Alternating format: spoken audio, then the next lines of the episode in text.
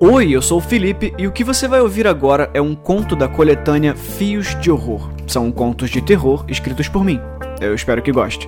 E se você gostar, você encontra mais no meu canal do YouTube, Docia do Felipe. Confere lá.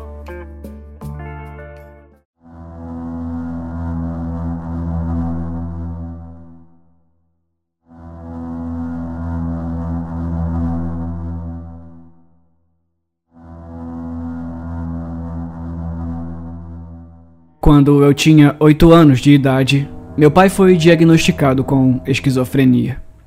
Lembro-me das noites mal dormidas ouvindo-o gritar no quarto ao lado. Seus surtos incomodavam meu sono quase em igual intensidade quanto o choro seco e solitário da minha mãe.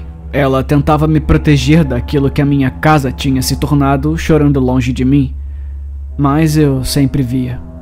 Infelizmente, só hoje eu tenho discernimento suficiente para compreender o que aconteceu na minha infância. Uma das memórias mais antigas que tenho do meu pai é dele passando os dedos ásperos na minha bochecha. Um sorriso amarelo caindo em cima de mim.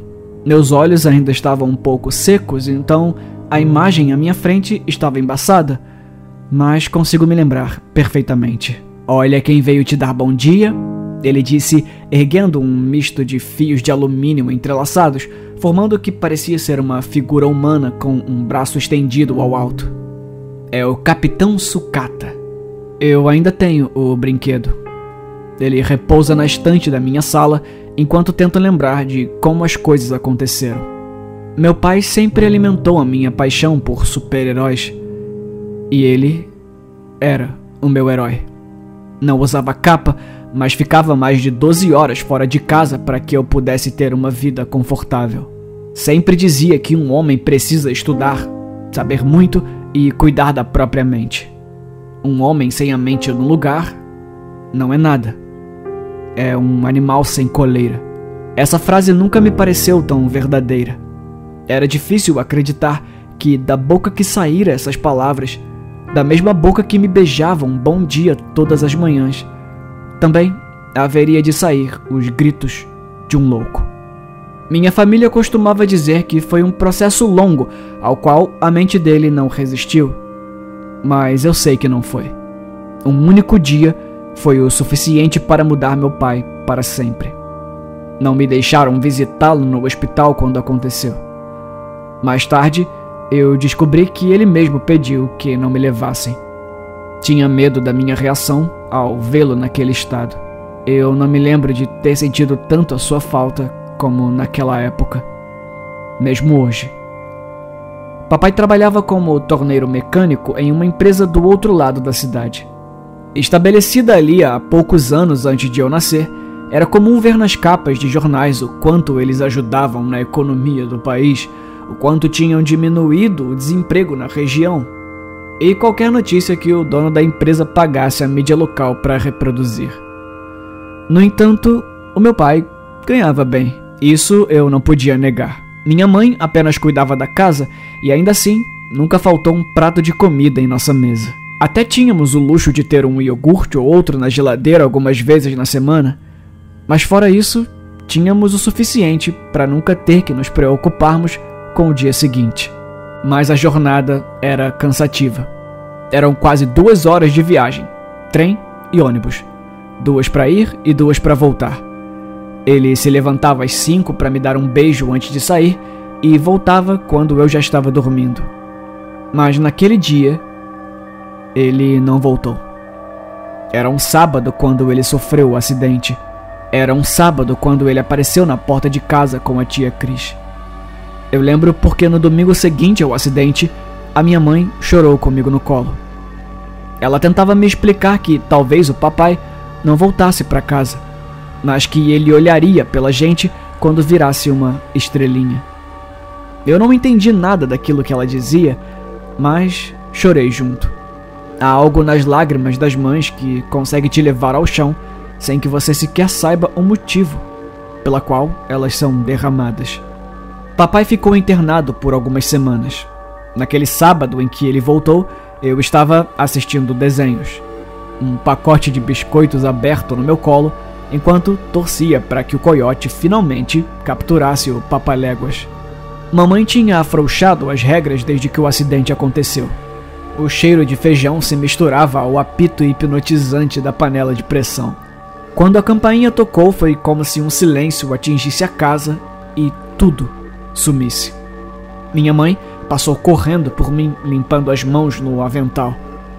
Eu podia notar em seu rosto a apreensão do mesmo jeito quando ela tinha me falado que eu receberia uma surpresa naquele dia e que o papai precisaria muito de mim e de todo o meu carinho. Eu ainda não sabia o porquê, mas senti meu corpo gelar e o coração parar por um segundo, para depois acelerar com toda força. Eu senti os olhos umedecerem quando a porta se abriu.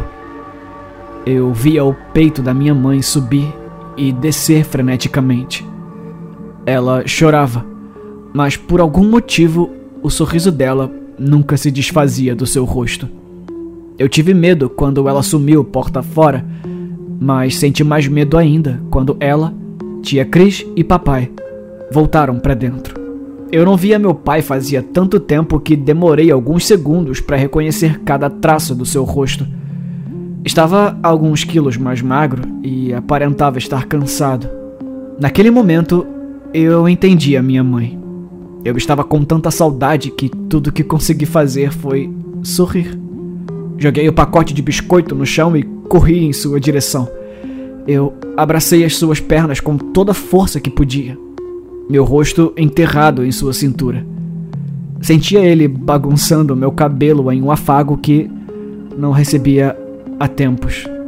Sentiu minha falta, campeão? Ouvi sua voz um pouco rouca e trêmula, como se segurasse o choro.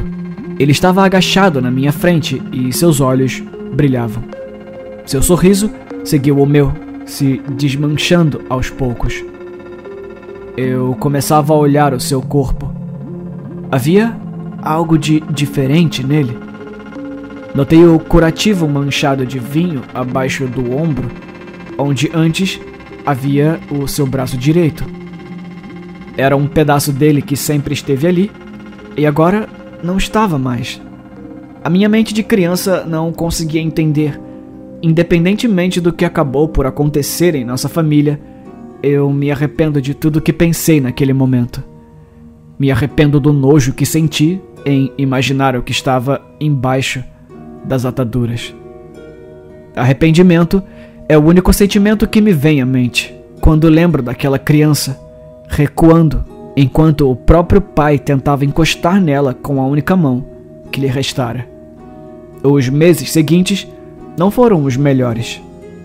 Quanto mais o meu pai tentava se adaptar, mais eu sentia a frustração em seu olhar. Ele era um homem grande, forte, e agora estava reduzido a uma criança, reaprendendo a escrever, comer e se limpar.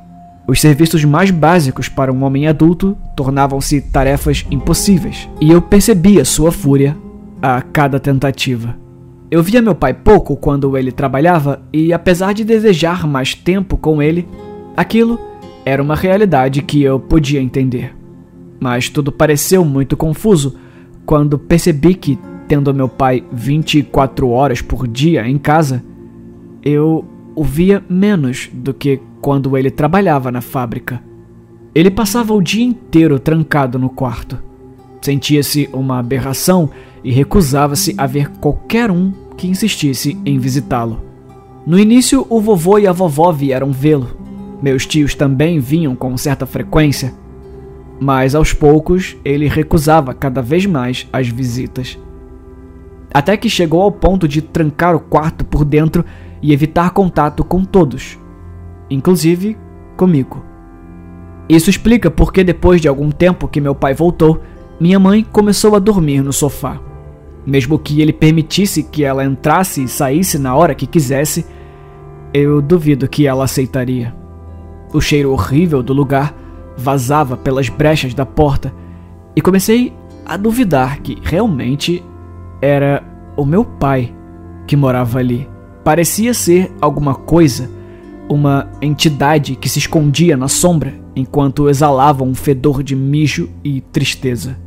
Minha mãe só se comunicava com meu pai quando ele abria um pouco da porta para que ela lhe desse água e comida. Ela até tentou forçá-lo a sair um pouco, pelo menos para comer na mesa conosco, mas ele se recusou. Ficou dois dias sem uma única refeição, enquanto definhava sozinho. Mamãe percebeu que não adiantaria. Ele preferia morrer por inanição do que sair de sua crisálida de mofo e fraqueza. Ele recebia uma pensão por invalidez que sequer podia pagar seus remédios. Então, as coisas começaram a ficar difíceis. A minha mãe tinha dificuldade de encontrar algum emprego que fosse capaz de conciliar a sua nova vida. Eu não tinha mais iogurte ou biscoito para assistir os desenhos. Na verdade, eu comia quando acordava e pouco antes de dormir. Logo, meus tios começaram a ir lá em casa com bolsas de mercado. Minha mãe era uma mulher linda e imponente, mas conforme se dobrava e seu cabelo ficava seco e quebradiço, conforme as rugas se amontoavam ao redor dos olhos, assim como as bolsas escuras, eu via seu semblante se tornar vazio, uma casca do que um dia já fora. Meus tios não ficavam por muito tempo Deixavam as compras, trocavam algumas palavras, sempre olhavam um pouco assustados para a porta do quarto onde meu pai ficava. E depois de alguns comentários e balanços de cabeça, como quem oferece os pêsames, iam embora. Era como uma viúva tendo o marido ainda vivo, enterrado em seu próprio quarto, coberto com paz e mais paz de depressão. Minha mãe agradecia de cabeça baixa, sempre de cabeça baixa, como se o peso do mundo a sufocasse, forçando sua coluna a se curvar. A minha mãe era uma mulher cansada, os cabelos brancos saltando acima da testa, as mãos sempre na cintura, a reclamar das dores na coluna, engolindo um Tilenol atrás do outro. Eu lembro de notar suas unhas completamente roídas enquanto avaliava as correspondências que tinham acabado de chegar. O telefone tinha sido cortado fazia dois meses, mas não significava que eles cessariam as cobranças. Havia um envelope estranho no meio. Ela ignorou todas as outras correspondências e o observou por um breve momento. A testa enrugada em uma expressão de curiosidade. Mas seu nome não estava naquele envelope e ela não se interessava. Nada que dizia respeito ao meu pai a interessava mais. Ela foi até a porta do quarto, se agachou e jogou o envelope por debaixo. Sequer esperou uma resposta.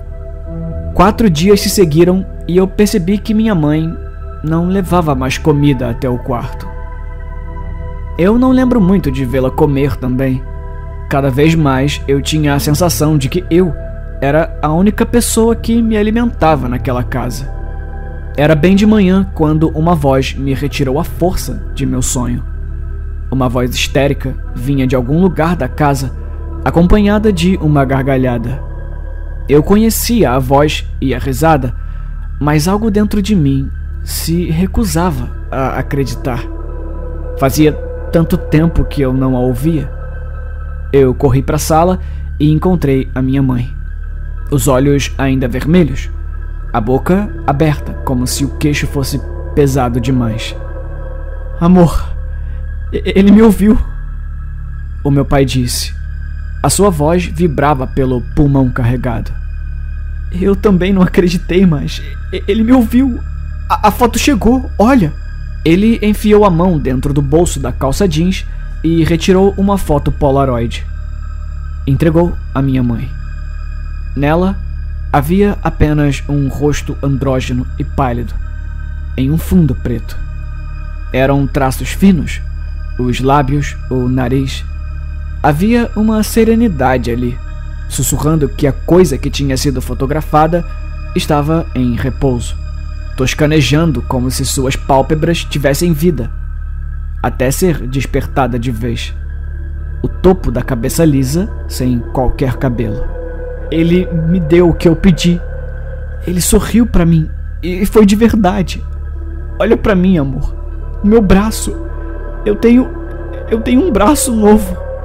Meu Deus, eu tenho eu tenho dois braços de novo. Os olhos da minha mãe encheram d'água. Ela olhava para o meu pai, mas seu olhar parecia não encontrar destino. Ela olhava para um desconhecido. A barba crescia sobre as bochechas flácidas que pareciam carregar um peso enorme. Era como se aquele quarto estivesse em suspensão e o tempo real não se aplicasse a ele. Meu pai entrara lá um homem de trinta e poucos anos e saíra um velho moribundo.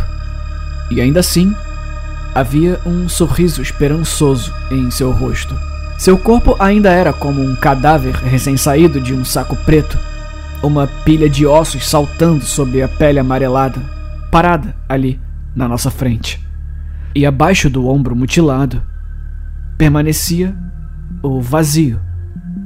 Aquela era a primeira vez em que eu via meu pai sem o curativo.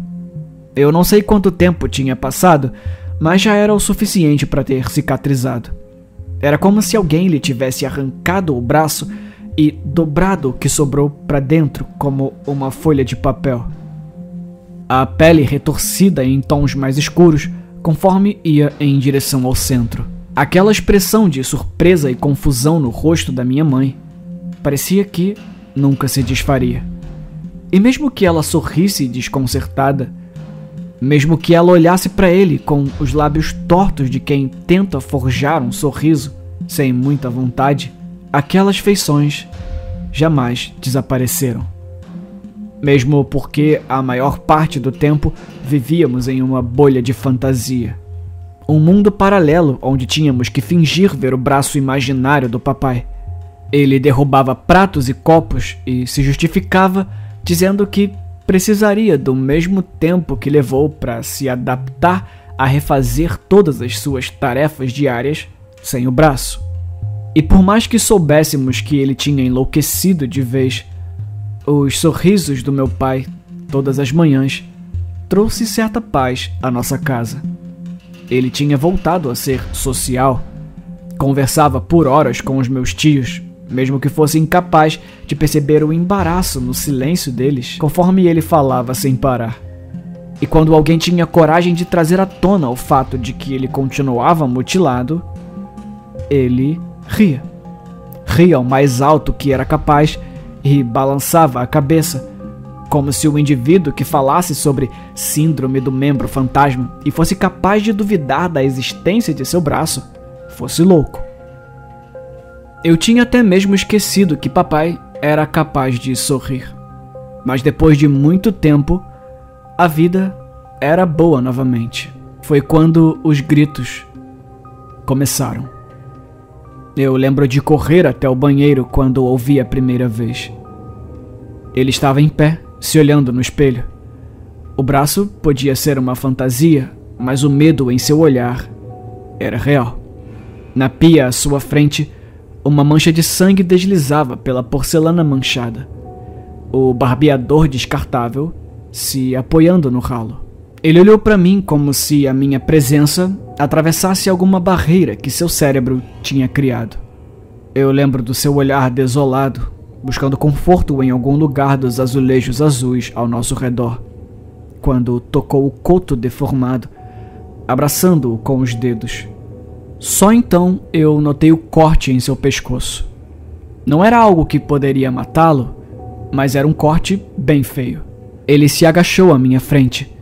Seus olhos molharam e o rosto contorceu segurando o choro. Filho, você é o único em quem eu confio. Você sabe disso, não sabe?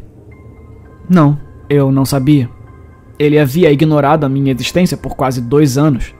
Deixara de ser o homem criativo que me trazia brinquedos do trabalho para se tornar uma aberração trancada no quarto. Agora era o louco que via membros fantasma. Aquela altura eu não sabia nada sobre ele. Eu fiz que sim com a cabeça. Então, me diz, mas me diz com sinceridade. Você tá vendo isso? Ele olhou para o chão conforme o coto se movia em minha direção. Ao menos eu achei que estivesse olhando para o chão. Acredito que, para sua mente perturbada, ele estava olhando onde o braço deveria estar. A minha mãe tinha sido bem clara sobre não tocar no assunto, e não fora quando essa história do braço novo começou. Ela tinha me dito antes do papai voltar para casa. Eu mantive aquela ordem na cabeça durante todas as fases que passamos. Mas eu tinha medo do que poderia acontecer caso a minha resposta não o agradasse. Eu movi a cabeça de um lado a outro, dizendo que não. O que mais eu poderia responder? Não havia nada ali. Eu não podia ajudá-lo. Eu, eu tentei, eu juro que eu tentei. Eu queria muito olhar para ele e enxergar um braço. Deus, ou seja lá qual for a entidade que estivesse se divertindo com a minha tortura naquele momento, é testemunha de que era tudo que eu mais queria. Ele não me disse nada, apenas passou por mim e foi para o quarto. Aquilo não era um assunto para discutir com crianças, mas eu ouvi minha mãe falar. Todo mundo da família falava. Ele ainda não entendia que a visão do braço era apenas uma ilusão. Era outra coisa que o incomodava. Eram as escamas. Papai dizia estar nascendo escamas em seu braço novo. Talvez essa história terminasse de uma forma diferente se a minha mãe tivesse sido mais honesta, se ela tivesse contado a todos o que aconteceu. Se ela tivesse contado o que eu havia dizer à minha tia ao telefone certa vez, que meu pai tinha sonhos onde parecia conversar com alguém. E ele chorava na maioria deles, e que por duas ou três vezes ele levantava da cama, gritando como se estivesse em transe e a atacava. O homem que tanto a recusara agora tinha a libido de um adolescente. Dizia que enquanto ele a beijava com brutalidade e forçava o corpo contra o dela, ainda que tivesse a certeza de que sua mão estava no pescoço, ela tinha a terrível sensação de pequenos dedos passeando carinhosamente por seus cabelos. Era como se ter alguém mentalmente instável em casa tornasse a responsabilidade de cada membro maior. Todos se reuniam e entregavam várias quantias pequenas que no final eram mais que o suficiente para que nos sustentássemos. Por algum tempo as coisas se estabilizaram. Papai ficava trancado no quarto, mas dessa vez contra a própria vontade. Eu o ouvia gritar todas as noites e chorar, implorando para que não os deixássemos sozinho com ele. Quando eu passava para ir ao banheiro, eu o ouvia sussurrar por debaixo da porta. Não deixe ele sorrir de novo, filho.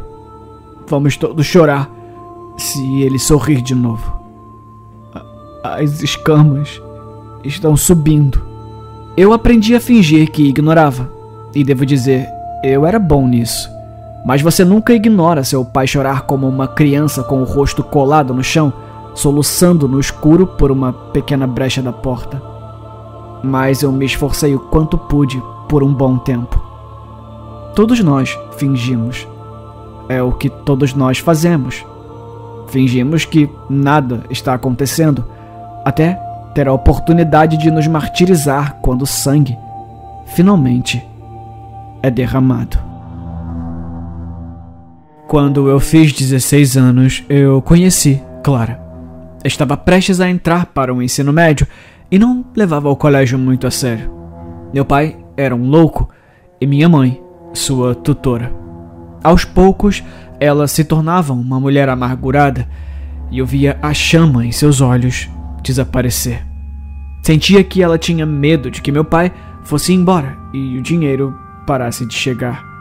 Talvez fosse só loucura minha, mas a falta de compaixão, sempre que ela tragava o seu cigarro com força, ao ouvir o nome do meu pai, era bem real. Eu acompanhei a apatia se transformar em repulsa.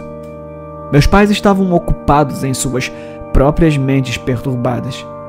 Nenhum dos dois tinha tempo para lidar com as tolas crises existenciais de um jovem em formação. Então, nessa idade, você só ignora o fato de que um dia a vida irá te cobrar resultados e vive sem motivação. Mas Clara mudou isso em mim.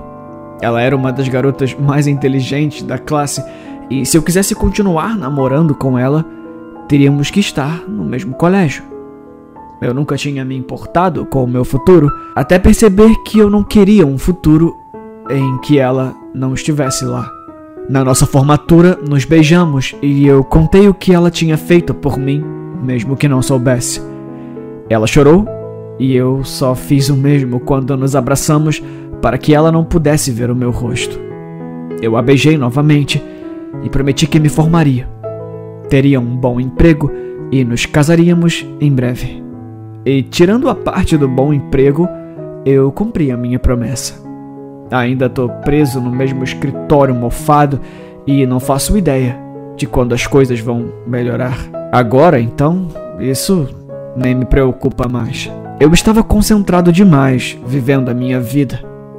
Ainda carregava mágoas por não ter tido uma infância normal.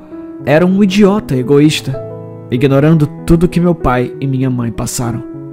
Depois que fui morar com Clara, eu parei de visitá-los e recusava as ligações o quanto podia. Foi minha esposa que atendeu aquele telefonema. Eu ainda lembro do seu olhar dizendo: Sim, ele tá aqui, antes de me passar o telefone. Às vezes eu me pego pensando o quanto de sofrimento um ser humano é capaz de aguentar. Meu pai ficou trancado em um quarto pelo que pareceu uma eternidade, calcado pela dor da perda de um membro, a dor da carne sendo dilacerada e retalhada, o osso se quebrando e esmigalhando embaixo do aço maciço. Nada disso tinha sido tão cruel quanto ter que conviver com o que sobrara. A minha mãe sentiu a dor junto com ele quando a negligência de uma empresa lhe arrancou um braço. E eu estava ali, diante de um telefonema que jamais queria atender. Você pode se recuperar de qualquer dor, qualquer trauma. Sempre dói. Não importa o quão difícil seja para que você consiga se levantar. Mas nada pode te preparar para perder alguém. É simplesmente impossível não perder toda a estabilidade ao ouvir essas palavras. A sua mãe faleceu. Nada explica a dor de quando você entra em um inferno repleto de mortos engavetados e descobre que sua mãe é só mais uma. Ela não é especial, não é sua rainha. Ela é somente um pedaço de carne fria e dura, com o rosto retalhado a golpes de faca. E você é uma estátua, parado ali como um idiota ao lado do corpo. Uma coisa sem humanidade, encarando uma mulher que tinha te jurado ser eterna e dizendo: Sim, é ela. Bam! A gaveta se fecha e lá está ela, no escuro, como os outros cadáveres. Eu mesmo cogitei matá-lo. Aquele não era mais o meu pai, era o monstro que tinha me tirado a minha mãe. Mas sempre que me lembro da imagem de quando eu fui reconhecê-la no IML, e me vem à mente o esforço que tive que fazer para reconhecer aquele corpo sem vida, percebo que eu fui o monstro que atirou de mim. A família do meu pai pagou advogados que criaram teorias mirabolantes para inocentá-lo mesmo que ele gritasse em prantos que não tinha matado. Sua fala era confusa. Ora dizia que havia matado, ora negava o crime, mas a fechadura da casa, de fato, tinha sido violada naquele mesmo dia. Meu pai não tinha vestígios do sangue da minha mãe e dizia sobre como ele tinha um sorriso no rosto enquanto a matava. Mas principalmente, a perícia chegou à conclusão de que quem tivesse cometido o crime era destro. A posição em que a faca entrou em seu rosto não poderia ter sido feita com a mão esquerda, a única que meu pai dispunha. Um homem mutilado e diagnosticado com esquizofrenia é um assassino em potencial, caso estejamos falando de um filme de terror. Mas na vida real, é apenas uma testemunha não confiável. Sem o braço direito, que era o que caracterizava o crime, ele não parou em uma cadeia. E a polícia prendeu algumas pessoas preventivamente. Ainda assim, meus tios aceitaram de bom grado a proposta de internação compulsória. Um homem louco era um estorvo que só minha mãe tivera a coragem de aceitar. Eu estava sentado na poltrona, refletindo sobre tudo o que tinha acontecido. O notebook no meu colo com o editor de texto aberto, uma página em branco e o cursor piscando como se contasse os segundos para me lembrar que o tempo passava. E não me importava quantas linhas eu escrevesse. Nada tiraria as imagens da minha mente. Meu esforço para colocar a mente para funcionar foi interrompido por um cheiro doce e agradável. Eu te trouxe chocolate, Clara disse. Não tá tão quente, tá morninho. Acho que vai te fazer bem. Eu nem percebi quanto tempo eu a deixei ali parada com a caneca esticada em minha direção. Só me dei conta que sequer respondera quando ouvi a porcelana da caneca repousar na pequena mesa à minha frente. Um silêncio se fez em seguida. Pelo canto do olho, eu notei que ela ainda me encarava. Você vai visitá-lo? Ela perguntou. Se eu vou visitar o homem que matou a minha mãe? Não, obrigado. Que ele apodreça como deveria ter feito antes. Eu a ouvi respirar fundo. Olha, amor, você sabe que eu detesto me meter nos assuntos da sua família, mas pelas histórias que você me contou, o seu pai também é uma vítima. Eu não tô defendendo ou inocentando ele, eu tô dizendo que, seja lá o que tenha acontecido, seu pai é como uma criança. Criança? Bem, a própria polícia disse que não pode ter sido seu pai, não é? A não ser que você acredite nessa história do braço fantasma, o que eu sei que não é o caso. E que diferença faz? Talvez o seu pai saiba quem fez isso e ninguém está lhe dando ouvidos. E o que você acha que eu deveria fazer? Investigar por conta própria? Eu acho que você deveria ir vê-lo. Nem que seja para ouvir da boca dele que foi ele mesmo. Aí pode seguir sem remorso. Olha, eu perdi as contas de quantas vezes eu quase te empurrei para fora dessa casa para que você visitasse seus pais. Não faz isso de novo. Eu vou estar aqui, do seu lado, o tempo todo. Mas encara as coisas que aconteceram, de frente.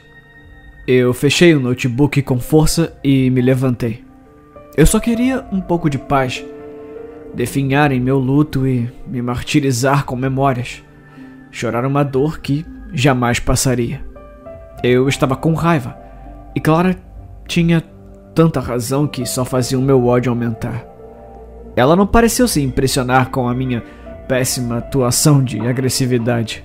Sua mão foi de encontro à minha. Eu não tive derramar uma única lágrima até agora. E sei que não é por falta de sentimentos, porque eu te conheço. Você ainda tem alguma coisa mal resolvida aí dentro. Alguma coisa entupindo e impedindo que esse choro saia. Com os dedos, eu fiz um carinho em sua mão. Eu só quero que isso aconteça logo, para que você volte para mim o quanto antes. Clara era a única que tinha o poder de destruir o invólucro onde eu escondia meus sentimentos. Meia dúzia de palavras e ela penetrava na minha mente, me despindo. Tendo a infância que eu tive, você aprende fácil a fingir que o mundo ao seu redor não está ruindo. E eu adorava cada vez que ela me despia. Mas naquele dia, eu segui o erro de seguir os seus conselhos. Talvez eu não me sentisse na obrigação de contar essa história se eu não tivesse dado ouvidos à minha esposa. Mas naquela mesma semana, eu tentei me convencer que ainda tinha assuntos a resolver. Eu nunca tinha entrado em um hospital daquele tipo, mas era exatamente como eu imaginei. Um pátio largo com muito verde, uma porção de pacientes perambulando a esmo. Alguns poucos pareciam inquietos, conversando com o que eu acredito serem seus parentes. E no meio do lugar aberto, uma enorme figura de mármore negro de braços abertos, um manto cobrindo seus cabelos e no rosto uma expressão de misericórdia com cada um daqueles loucos. Entrei e o enfermeiro me apontou um velho meio corcunda sentado em uma das cadeiras. Ele rodava uma carta de baralho entre os dedos. Vez ou outra, batia com a ponta da carta na mesa de madeira, tentando tirar algum barulho daquilo. Antes que eu chegasse, ele me notou. Ajeitou a postura na cadeira e lambeu os lábios ressecados. Apalpou os cabelos ralos para o lado, tentando penteá-lo com as mãos. Sorriu com os dentes mal cuidados. Oi, filho. Eu puxei uma cadeira e me sentei à sua frente. Oi. Aquele lugar inteiro fedia a éter. E ele não era exceção. Aquele lugar inteiro fedia a éter. E ele não era exceção. Puxa, já fazem nem sei quanto tempo. Você tá bem grande, bonito, forte. Havia um certo desespero em seus olhos. Eu esperava inundar em ódio ao estar de frente com o homem que tirou a vida da minha mãe, mas me surpreendi ao me ver com uma vontade de abraçá-lo. Uma sensação desesperadora de aperto no peito que pedia para agarrá-lo em busca do meu pai em algum lugar daquela casca de homem à minha frente. Ele analisou meu rosto por alguns segundos. Ah, eu. Eu adorei a barba. Sabe, quando eu tinha sua idade, ela costumava nascer toda falhada. Meus amigos sempre tiravam um sarro de mim. Uma vez eles me convenceram que cebola ajudava a fazer a barba crescer. Acredita? Eles. Eles morriam de rir quando eu contava o quanto tempo eu ficava esfregando as rodelas de cebola no rosto. Foi você? Eu disse. Eu não tinha tempo para aquela conversa vazia. Eu sentia no seu tom de voz que ele queria falar. Qualquer coisa, na verdade. Ele só queria falar. Reaver um pouco do tempo que perdeu sem ser ouvido. Ele abaixou a cabeça, deixando o rosto esvaecer. Ah, filho. Meu peito pareceu comprimir e eu me segurei para que os olhos não transbordassem. A sua mão, de encontro ao que sobrara do membro mutilado, é, pelo tom da sua voz eu acho que já tem a resposta. Eu tinha, sabe, eu tinha algumas coisas para falar, mas na realidade eu acho que era era só isso mesmo que eu queria ouvir. Ainda tá aqui. Eu posso sentir. Eu juro que eu posso sentir. Ele insistiu. Olha, eu não pretendo voltar aqui. O Hospital Santenaira é referência no tratamento para esquizofrenia. Eles vão cuidar muito bem de você. Eu sei que vão, ele disse balançando a cabeça rapidamente. Parecia um pouco assustado. Eu arrastei a cadeira para trás, me preparando para levantar. Assim como você sabe que eu não estou doente. Ele continuou. Eu parei. O tom de sua voz estava diferente. Era a primeira vez em anos que via a segurança em suas palavras. Você sabe que eu jamais faria mal à sua mãe. Pai, você acabou de admitir que foi você. É o que eu tô tentando dizer a todos eles desde o início. Fui eu, mas. Mas não fui eu. Você é a única pessoa que entenderia isso, filho. A sua mão desceu embaixo da mesa. Quando ressurgiu, carregava um pedaço de papel brilhante. Ele colocou a foto bem na minha frente. O que, que é isso? A, a foto. Eu reconheci imediatamente aquele rosto amaldiçoado. A expressão austera, gravada eternamente em um pedaço de celulose. Eu encarava a foto conforme as lembranças inundavam a minha mente. Meu pai, parado, movimentando o coto deformado como se algo estivesse ali de verdade. O entendimento de que a mente do meu pai estava em ruínas e aquela foto tinha sido o tiro de misericórdia me atingiu. E além da raiva, eu senti pena. Por favor, acaba com isso. Você é um garoto inteligente. Você estudou muito, sabe muito. Faça o que eu não fiz. Você tem a cabeça no lugar. E um homem sem a mente no lugar é um nada, eu disse. Um animal sem coleira. Ainda havia algo do meu pai ali. Eu não podia confiar. Não sabia o quanto do meu pai ainda estava ali, mas ainda podia ver algo. Eu era incapaz de entrar em sua mente, mas aposto que pensávamos a mesma coisa. Seu olhar melancólico não escondia. Como chegamos aqui? Como fomos do núcleo familiar padrão para uma visita em um manicômio? Olhava para aquele rosto simples e esquálido em um repouso ancestral e inabalável. O que poderia se esconder atrás daquele rosto que permanecia em um descanso, incapaz de ser incomodado pelo desespero do homem que carregara por tanto tempo? Quem tinha enviado aquele envelope à minha casa? Aquilo não era problema meu. Se ele quisesse apodrecer com a sua fantasia de braço fantasma repleto de escamas e fotos que se movimentam ao realizar desejos, que fosse. Eu me afastei da cadeira e antes que pudesse virar as costas, ele pediu: Fique com a foto, por favor. É, é tudo que eu peço. Eu sei que você vai resolver. Você é meu garoto, meu filho. Eu confio em você. É tudo que eu preciso para para uma conclusão, para um final. Depois que fui embora, a foto ficou guardada por meses na minha gaveta. Eu não tinha dado importância ao que meu pai me pediu, mas não conseguia me desfazer. Sentia que aquela foto carregava algum segredo que eu me sentia incumbido a desvendar. Contei à minha esposa como tinha sido a visita. Ela me abraçou e eu tive uma sensação de conclusão. Eu não conseguia acreditar no meu pai. Quando pensava nele, ainda o via como o monstro que cortou o rosto da minha mãe a sangue frio. Meu pai sofrera um acidente que destruiu a sua sanidade e ele assassinou a minha mãe. Era isso que tinha acontecido. Era tudo. E eu tinha que aprender a conviver com isso. Foram alguns meses lidando com os traumas de infância que eu tentava fingir que não estava ali, e Clara tentou ocupar minha mente fazendo planos.